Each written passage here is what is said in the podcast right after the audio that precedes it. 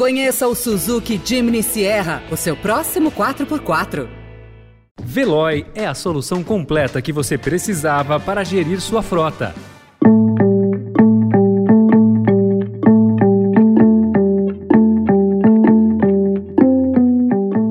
Olá, seja bem-vindo, seja bem-vinda. Começa agora mais uma edição do Notícia no seu Tempo. Esse podcast é produzido pela equipe de jornalismo do Estadão para você ouvir em poucos minutos as principais informações do jornal. Entre os destaques de hoje, novo adicional pode engordar salário no Ministério Público em até 11 mil reais. Militares propõem votação paralela com cédula de papel e a descoberta de um autorretrato inédito de Van Gogh. Esses são alguns dos assuntos que você confere nesta nesta sexta-feira, 15 de julho de 2022.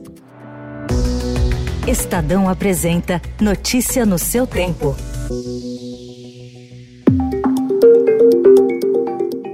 O Conselho Nacional do Ministério Público autorizou que procuradores e promotores em todo o país engordem seus vencimentos com um adicional temporário de até 33%. A justificativa é o acúmulo de processos. Com isso, um procurador federal que ganha 33 mil reais mensais e tem casos empilhados em seu gabinete ou que venha assumir investigações nas férias de colegas poderá receber adicional de até 11 mil reais. Caberá a cada Ministério Público definir as regras de pagamento. O novo benefício pode fazer com que procuradores de primeira instância ganhem mais do que ministros do STF. O salário de um ministro do Supremo é de 39 mil reais.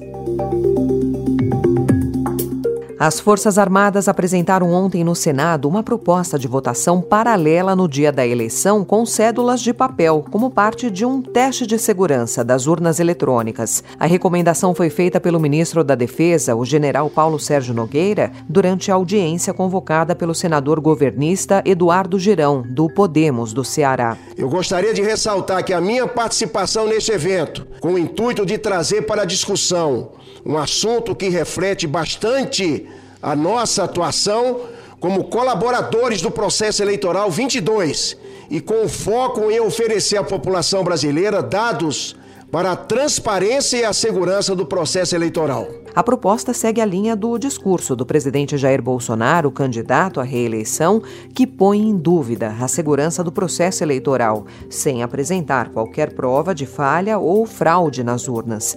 O ministro da Defesa definiu o processo como um teste de integridade das urnas eletrônicas em 2 de outubro. Em relatório elaborado a pedido da deputada Adriana Ventura, do Novo de São Paulo, técnicos da Consultoria de Orçamento da Câmara afirmam que a proposta de emenda à Constituição Kamikaze cria um estado de emergência desproporcional e excessivo por se basear na variação de preço dos combustíveis e eleva o risco fiscal do governo. Promulgado ontem pelo Congresso, o texto libera mais de 41 bilhões de reais em gastos fora do teto para turbinar benefícios sociais a menos de três meses da eleição. O único partido que votou contra a PEC, o Novo prepara uma ação no Supremo Tribunal Federal para tentar derrubar a proposta. E com pouco tempo até as eleições de outubro, o governo tenta antecipar o pagamento do Auxílio Brasil turbinado para a primeira quinzena de agosto e corre para tirar do papel as bolsas a caminhoneiros e taxistas. No calendário oficial, os pagamentos de agosto começam somente a partir do dia 18. O piso do benefício vai subir de 400 para 600 reais. A ideia defendida pelo ministro da Cidadania, Ronaldo Vieira Bento, é passar o calendário de pagamentos de forma permanente para o início do do mês. Como mostrou o Estadão, Bento quer incluir mais 2 milhões de famílias no programa para zerar a fila. Apesar da pressa do governo, ainda há muitas questões em aberto, principalmente em relação às bases de dados para definir a lista dos beneficiários entre caminhoneiros e taxistas. Na Itália, o primeiro-ministro Mário Draghi apresentou sua renúncia ontem, após um dos principais parceiros da coalizão de unidade nacional, o Movimento Cinco Estrelas, não tê-lo apoiado em uma moção de confiança no Senado. Mas o presidente Sérgio Mattarella não aceitou o pedido de demissão, temendo uma crise política que poderia levar a terceira economia da zona do euro a eleições antecipadas. Mattarella convidou o premier a se apresentar ao parlamento para dar explicações e para que seja feita uma avaliação da situação. Draghi fará um discurso no parlamento na quarta-feira, mas ainda não está claro se isso vai envolver um voto de confiança sobre o seu mandato.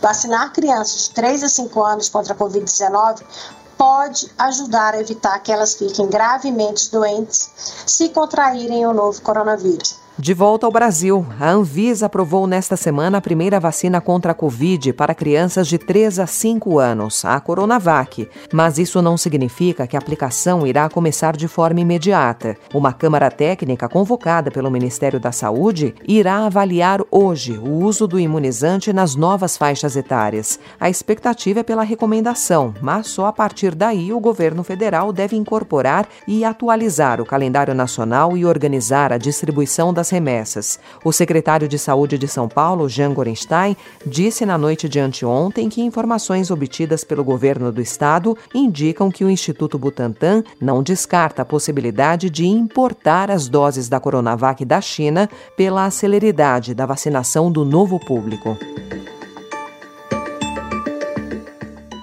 O Estadão também informa hoje que sete das dez melhores universidades da América Latina são brasileiras, segundo o ranking da revista britânica Times Higher Education, que é uma referência mundial na análise de educação superior. As três faculdades nacionais mais bem colocadas estão em São Paulo. Na lista divulgada ontem, entre 197 instituições, 72 são do Brasil. Embora o país desponte entre as mais bem qualificadas, a Pontifícia Universidade Católica do Chile Chile ganhou a liderança e encabeça a lista pelo quarto ano consecutivo. A USP se manteve na segunda posição do ranking, seguida pela Unicamp.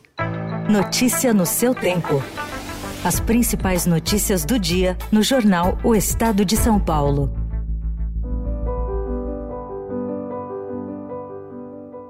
Um autorretrato inédito de Vincent van Gogh com a orelha intacta foi encontrado atrás de outra tela do pintor holandês, informou a Galeria Nacional da Escócia em Edimburgo na quinta-feira. A obra foi descoberta graças a um estudo de raio-x da tela Retrato de Mulher, Cabeça de Camponesa, feita em 1885. O retrato foi encontrado atrás da tela, coberto por camadas de cola e papelão que aparentemente foram colocadas antes de uma exposição no início do século século XX. Pesquisadores suspeitam que, em algum momento, o autorretrato foi encoberto para dar lugar à cabeça de camponesa. Um estudo para uma pintura maior, Os Comedores de Batata, tido como uma das obras-primas de Van Gogh. Ele era conhecido por reutilizar telas para economizar dinheiro, principalmente no início da carreira. Vários outros autorretratos foram descobertos nas costas de suas pinturas e agora estão pendurados em museus na Holanda e nos Estados Unidos. Essa foi mais uma edição do Notícia no seu Tempo, com a apresentação e roteiro de Alessandra Romano, produção e finalização de Felipe Caldo. O editor de núcleo de áudio é Manuel Bonfim. Obrigada pela sua escuta até aqui e um excelente fim de semana. Você ouviu Notícia no seu Tempo. Conheça o Suzuki Jimny Sierra, o seu próximo 4x4. Procurando a rota mais inteligente para gerir sua frota? Veloy é a solução completa que você precisa. Acesse veloy.com.br/empresa e descubra um caminho prático e eficiente para a gestão da sua empresa.